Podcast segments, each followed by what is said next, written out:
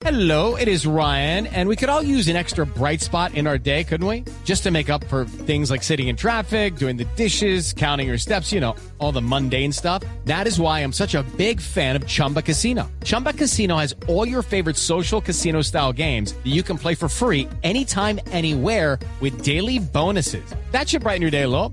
Actually, a lot. So sign up now at chumbacasino.com. That's chumbacasino.com. No purchase necessary. BGW. Void were prohibited by law. See terms and conditions. 18 plus.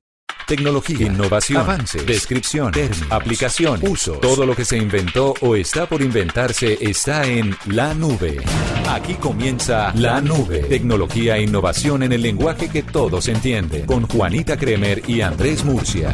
Hola, buenas noches. Bienvenidos a esta edición de la nube. Es un gusto acompañarlos con toda la tecnología e innovación en el lenguaje que todos entienden. Buenas noches. Muy buenas noches a ustedes, a los oyentes que nos han estado escribiendo muchísimo acerca del tema de los planes de Internet. Les prometemos que próximamente les vamos a tener mucha información para que ustedes puedan elegir y hacer sus cambios que consideren pertinentes. Sí, para que se vayan al operador que quieran y que más les convenga según la utilización de datos o el manejo que le den a sus planes en su celular. Hoy se cumplen 90 años de Motorola y les queremos mandar una felicitación muy grande O sea, está desde viejo. acá. Eh, no. 90 es viejo. Sí. pero, se renueva. Pero, Pero, yo diría experimentado, ¿no? pero sabe que ahora Motorola tiene un look bastante juvenil.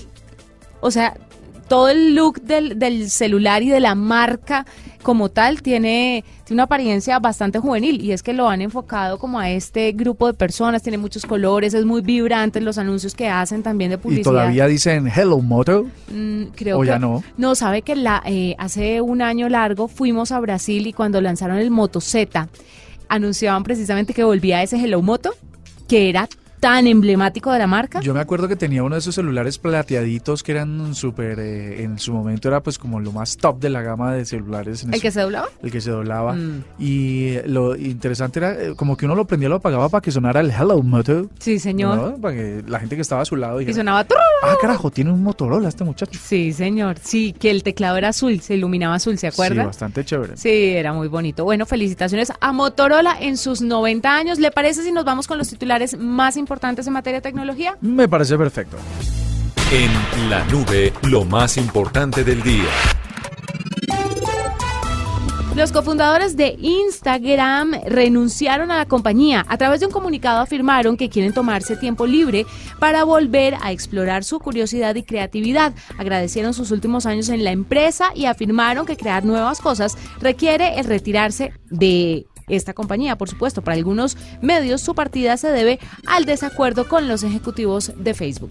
Twitter ampliará su política para combatir la incitación al odio a través de la plataforma. Los usuarios y no usuarios podrán participar de dichos cambios contestando una encuesta publicada en el blog de la compañía. La prueba piloto del proyecto estará abierta desde hoy y hasta el próximo 9 de octubre. Snapchat anunció una alianza estratégica con Amazon para que usuarios puedan utilizar la cámara en su aplicación para hacer compras en línea. Su uso es bastante sencillo. Deberán abrir la cámara y enfocar el producto o código de barras y Amazon les provee de un link a su sitio web o aplicación donde les especifica el precio y las características del artículo. El presidente cubano Miguel Díaz Canel aprovechó su viaje a Nueva York para reunirse con los directivos de importantes compañías de Internet como Google, Airbnb y Twitter. Entre los temas abordados, de acuerdo con Granma, el periódico más importante de la isla, destaca la importancia de las nuevas tecnologías en la educación y el desarrollo tecnológico. Escuchas la nube en Blue Radio. Pues hay una noticia interesante y es que Facebook sigue trabajando en que el idioma no sea una limitante para sus usuarios en cualquiera de las plataformas.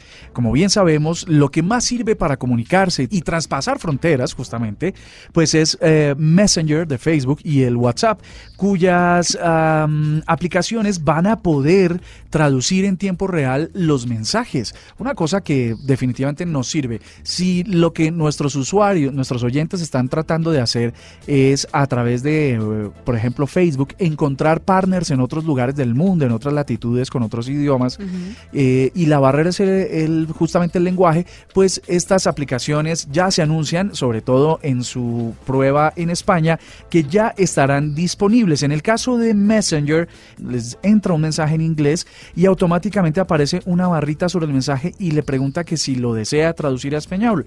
Y de ahí en adelante ustedes pueden... configurar el Messenger para que todos los mensajes de ese remitente se traduzcan de forma automática. Así que va a salir el mensaje en inglés, también va a salir eh, la traducción en español y va a estar muy bien. Este anuncio se hizo justamente ayer en el lanzamiento de M, un asistente de Messenger que funciona con inteligencia artificial y que a partir y que se va a ir desplegando como todos los desarrollos de Facebook a sus usuarios en el mundo eh, progresivamente. ¿Usted cree que los gamers son fanáticos de los celulares para ejercer este tipo de acciones, para jugar? Pues es que yo creo que hay dos tipos de gamers, los que lo hacen en consolas, los que lo hacen en computadores y, lo que lo, y los que lo hacen en móviles. Pues bueno, si Xiaomi estaría lanzando un nuevo celular y a esta a este anuncio o a esta noticia se unen la cantidad de celulares que se lanzarán en esta segunda mitad del año. Se va a llamar Black Shark 2 y es el nuevo smartphone para gamers de esta marca china y se podría presentar muy pronto esta nueva versión de su teléfono para los gamers. Así que si ustedes están interesados, ya saben que esta marca ya se consigue en Colombia y traería su versión para los jugadores, los fanáticos de los videojuegos. No sé qué tan chévere sea la experiencia de jugar en un celular. Pues la verdad que sí, hay muchas personas que son adictas a los juegos. ¿Cómo le llamamos a los eh, a la adicción a los juegos? Ludopatía. La ludopatía, justamente, y lo hacen a través de sus teléfonos móviles porque es el dispositivo más fácil de llevar a todos lados. Pero Entonces, yo no sé si la adicción a los videojuegos sea considerada como ludopatía, ¿será? Yo creo que sí. Lo que pasa es que en los móviles de pronto la aclaración que, que- que intentas eh, es da- darme es que de pronto los juegos en los teléfonos son aplicaciones y los videojuegos sí se refiere más bien a esos CDs o a ese juego en línea que se hace en consolas o en computadores. De pronto sí, puede ser que lo intenten. Este, el Note 9 de, de Samsung tiene una conexión con un juego muy Con importante Fortnite. que se llama Fortnite y que está volviendo adicto a todo el mundo, ¿no? y yo digo que si el teléfono soporta esa gran cantidad de proceso que hace ese juego en video también, en, en la posibilidad del video, ¿no? La pantalla, en reproducir imágenes con eficiencia, pues seguramente podrá hacerlo también con otros eh, videojuegos. Todos los celulares, en fin, con este desarrollo y con las capacidades que tienen hoy en día, pues todos servirán para, pues, para ayudar a los gamers a meterse ahí. Pues mire, este teléfono tendrá una pantalla de 5.9 pulgadas, tendrá una resolución FHD de mm, 2160 por 1080 píxeles, tendrá un procesador Qualcomm Snapdragon 845, 8 GB de RAM, 128 de ROM, refrigeración líquida, batería de 4000 mAh con carga rápida y cuerpo adornado con luces LED. No sé por qué a los gamers les priva el tema de las luces LED, porque la semana pasada estábamos en un evento de Dell y mostraban también un nuevo aparato, un computador acondicionado pues para los gamers y también estaba lleno de luces. Y todos son así. Le puede ponerlo, obviamente me imagino si juegan en la oscuridad, en la noche o algo así. Pero todos están llenos de luces LED y de diferentes colores. Yo creo que puede ser una manera de ponerse en situación o, segundo, como pasan tantas horas ahí, atenuar la luz de otro tipo que puede ser eh, perjudicial para su salud visual. podemos estar siendo muy ignorantes en el tema, pero pues vale la pena aclararle a las personas que no son gamers y que no saben un poco el porqué de esas luces. Pero chévere que nos contara, por ejemplo, Simón, mañana. Bueno, vamos a pedir. Le vamos a decir. Arroba la nube blue. Arroba blue radio. Síguenos en Twitter y conéctate con la información de la nube. Pues oyentes y Juanita, hoy tenemos una invitada de primera línea, de lujo. No podríamos tener a alguien más importante para Colombia y para este entorno digital eh, del que se basa la nube. Y hoy lo tenemos y la tenemos con muchísima mm, fortuna y es la nueva ministra de Tecnologías de la Información y las Comunicaciones, Silvia Constaín, que por supuesto está llegando al cargo con unos retos impresionantes y tenemos esta maravillosa oportunidad para que nos cuente cómo están las cosas y hacia dónde vamos. Ministra, muy buenas noches y bienvenida a la nube. Muchas gracias a usted, qué introducción tan linda, muchas gracias. Aquí muy feliz de estar con usted y con todos sus oyentes. Bueno, para eh, gracias a usted por, por atendernos y usted es una mujer que viene del sector. Nosotros los que trabajamos en tecnología estábamos esperando mm, un funcionario técnico, ¿no? Que pudiera que pudiera entender desde otra órbita todos los todos los temas que nos atañen a- aquí en la tecnología y en las nuevas tecnologías en el país. Usted lo es. Eh, cuéntenos un poquito sobre usted y cómo y cómo recibe este ministerio. Pues Andrés, efectivamente soy una enamorada del sector, me proyectó hace varios años y no puedo estar pues más contenta de estar en él. Es un sector que como usted sabe es fundamental no únicamente para el sector mismo, sino que es un sector absolutamente transversal que toca a todo lo que hacemos en la economía, toca salud, educación, transporte, mejor dicho, todos. Entonces, en la medida que nosotros nos vaya bien en el sector, impulsamos a que le vaya bien al resto de la economía y dijimos, bueno, tenemos que modernizar este sector, tenemos que dar salto que otros países ya han dado. Y la semana pasada presentamos la ley de modernización del sector TIC que es fundamental para ponernos a la vanguardia realmente en esta materia, para lograr reactivar la inversión en el sector y para lograr pues reducir esas brechas sociales y digitales que tanto nos preocupan. Bueno, ministra, nosotros a lo largo de la historia de este programa hemos hablado con eh, muchas personas influyentes de la, de la industria, del sector, y siempre normalmente llegamos al mismo punto. Hay un exceso de reglamentación y un, eh, la ley es bastante complicada que a veces limita los emprendimientos. Este, este proyecto que ustedes han radicado eh, en el Congreso y que está en discusión o que va a estar en discusión, eh, ¿incluye algo para, para mm, las empresas, algo de cara a quienes quieren invertir? Claro, realmente lo que hace es que reconoce que hoy en día, que antes eh, televisión era un servicio y teléfono era absolutamente otro, y hoy en día usted ve su televisión desde, claro, el aparato grande que tiene en su sala o su cuarto, pero también lo puede ver en su dispositivo móvil, bien sea el teléfono, bien sea la tableta o incluso en su computador. Entonces, esas dos divisiones que existían históricamente con el avance de la tecnología,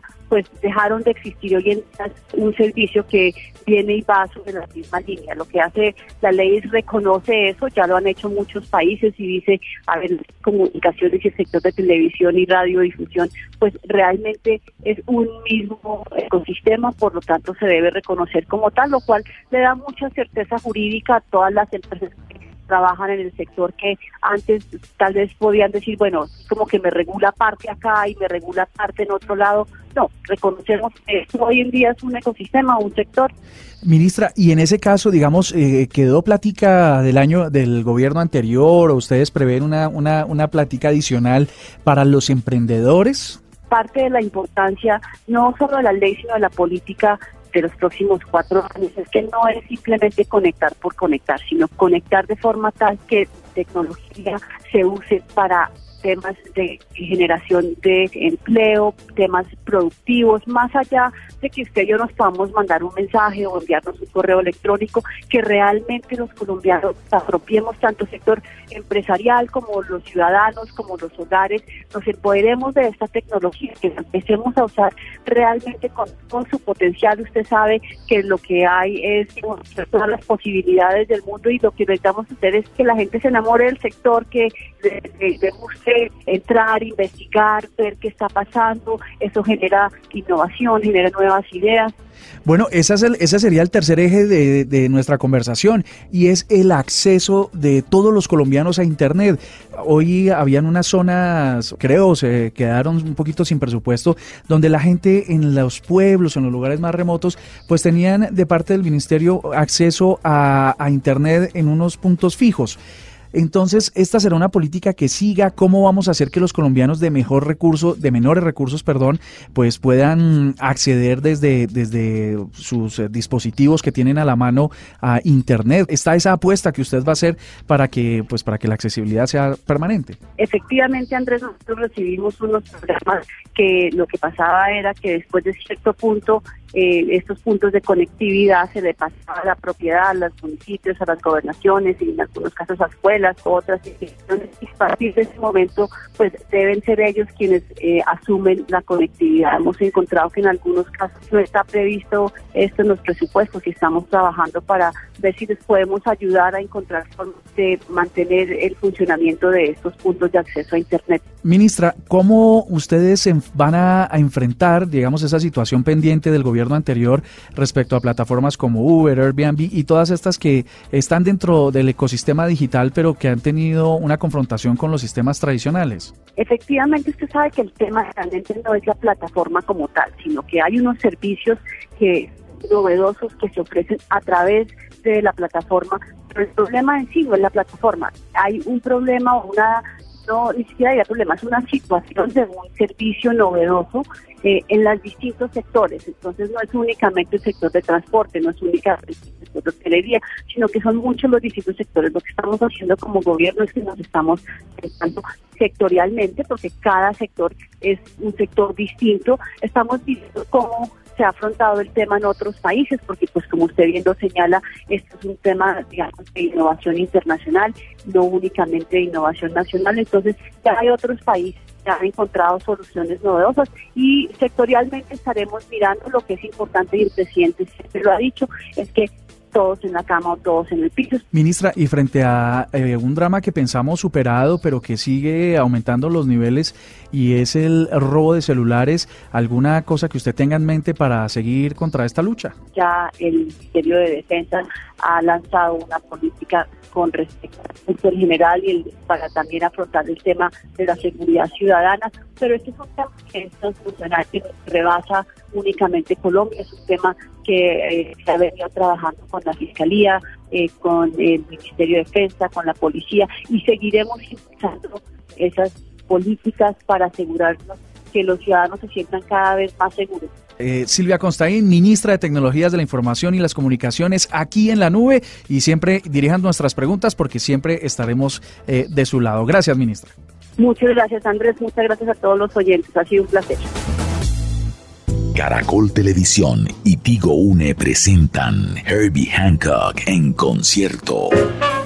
Silencio Jazz Club trae a la leyenda viva más grande del jazz. Bogotá, 8 de noviembre, Chamorro Entertainment City Hall. Medellín, 9 de noviembre, City Hall, El Rodeo. Asegura tu entrada en tu boleta. Herbie Hancock, una leyenda en vivo. Blue Radio, emisora oficial.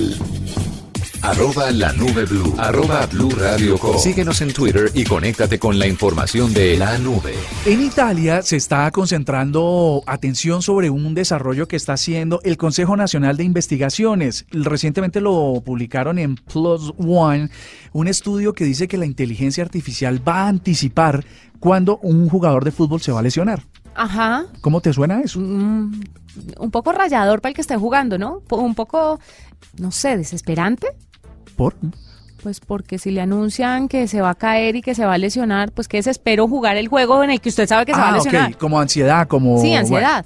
pues esto podría sí significar un, un, estrés, digamos, para el jugador si lo que le están anticipando es que se va a lesionar y que puede perderse un partido. Pues están usando la inteligencia artificial y sobre todo el big data que generan los, aquí lo hemos hablado muchas veces en la nube, los deportes, el rendimiento, el estado físico, los datos, eh, su alimentación, cruzan una gran cantidad de datos que tiene que ver con, con el desempeño del deportista, su alimentación, su entrenamiento y todos esos datos. Y lo que hacen es, sobre un montón de variables que ya se han venido recogiendo a lo largo de la historia del fútbol, en qué momento o con qué probabilidad podría un jugador lesionarse. Pues esto lo hicieron porque, como sabemos, en el caso de James o de Falcao, cuyas lesiones le costaron a sus equipos millones y millones de euros y de dólares, pues básicamente es una inversión que podrían estar haciendo los equipos del mundo para evitar que en el momento más débil de los jugadores pues eh, se puedan generar estas lesiones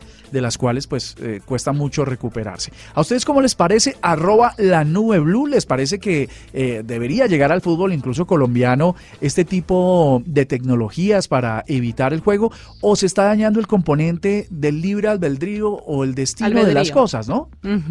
Sí, podría ser. Entonces, bueno, ahí está Arroba la nube blue, para que ustedes hagan sus, eh, sus comentarios y los vamos a estar leyendo. ¿Debe o no incorporarse la tecnología en el deporte? Y mientras que ustedes opinan sobre esto, le quiero hablar de su aplicación favorita. De Facebook, No, señor. de WhatsApp. No, señor. De, ah, no, de Waze, por supuesto. No, señor. Ah, no, entonces no sé cuál. Uy, ¿ya la sacaste de tu corazón? ¿De cuál? De Tinder. Ah, carajo. No, no, eh, ya no. Tinder está probando una nueva función que le daría a las mujeres un nivel extra de seguridad, permitiéndoles comenzar una conversación con un hombre. Esta herramienta se va a llamar My Move, algo así como mi movida o mi turno, y le permitirá a las mujeres elegir en su configuración que solamente ellas pueden comenzar una conversación con un emparejamiento o con un match, con un hombre después de que ambos hayan coincidido eh, bajo las reglas, obviamente, de esta app de citas. Esto lo están incorporando además porque muchas aplicaciones ya lo tienen. Son las mujeres las primeras en dar ese primer paso e iniciar una relación o una conversación con alguien que les interese. A mí no me. ah, yo, yo no creo que es así. ¿Qué? Los que dan el primer paso son los hombres. Deje de ser machista, Murcia. Claro, las mujeres son todas recatadas y están en todo su derecho y pues si no me habla no le hablo y ese tipo de cosas. De- Mientras que los perdóname, ¿tú en qué siglo vives? ¿Cuál es que las mujeres hoy son todas recatadas y que todas... ¿Qué te pasa? A mí me parece que en Tinder me lo han contado varias personas que cuando están buscando, si el tipo no da el primer paso, ella no lo da. Ella da el match y espera que él le hable. Y digamos, es, es, es como funciona eso ahí, porque básicamente como hay la tendencia de que Tinder es una aplicación para, a- para hacer cosillas, entonces eh, no es la mujer la que se ofrece, sino es el hombre que busca esa manera. O de pronto es aquí en Colombia y en el mundo funciona de una forma distinta porque tal vez usted tenga razón y las mujeres colombianas sean un poco más reservadas a la hora de dar ese primer paso y tengan ese concepto arcaico que usted tiene de que son los hombres los que dan el primer paso. Eh, no, pues la verdad es que no conozco una cosa diferente. si- Siempre ha sucedido así. Lo, mi entorno ha funcionado de esa manera. Pero bueno, chévere. Y entonces. ¿Pero te daría miedo que una mujer diera el primer paso? ¿O dirías, "Mm, esto es como medio zunga"? Lo que pasa es que uno va a tener que or- eh, organizarse y modelarse hacia ese tipo de cosas, porque como no está acostumbrado a que pase, Casi allá vamos. ¿no? Allá O, vamos. o será que es porque, porque no, bueno, ¿cómo le pasará a los actores más eh, eh, galanes de la televisión y el entretenimiento? ¿Las mujeres van y los buscan? Ah, bueno. ¿O ellos sí. hacen algún esfuerzo? No, yo creería que ahí la situación cambia un Ah, poco. entonces sí. es un tema Depende no del de, marrano. no de indio, sino de flecha. Ah, no, no de flecha, sino de indio. Tinder está probando ya My Move en India, pero planea lanzarlo en todo el mundo y si resulta exitoso allí, pues obviamente eh, tendremos la posibilidad de contar con esta herramienta en Colombia. Y es muy parecido, como le decía, a otras aplicaciones. Una de ellas se llama Bumble, que es una aplicación de que es la rival de Tinder y que permite hacer esto desde hace muchísimo, muchísimo tiempo. Entonces, esperemos a ver cómo funciona y si son las mujeres las que quieren dar el primer paso o no. Eso puede intimidar a los hombres, insisto, pero como en Tinder lo que generalmente se busca es, son encuentros furtivos eh, de índole sexual, pues, pues, pronto no pasa mucho. Un perro, un gato, una mascota, un miembro de la familia y como tal buscamos su bienestar. Mascotas Blue, un espacio para compartir conocimientos y experiencias con nuestra familia de cuatro patas. Mascotas Blue, todo lo que debes saber sobre perros y gatos. Este sábado después de las 2 de la tarde con Juanita Kremer y Guillermo Rico. Mascotas Blue por Blue Radio y bluradio.com. La nueva alternativa. Esta es la nube de Blue Radio.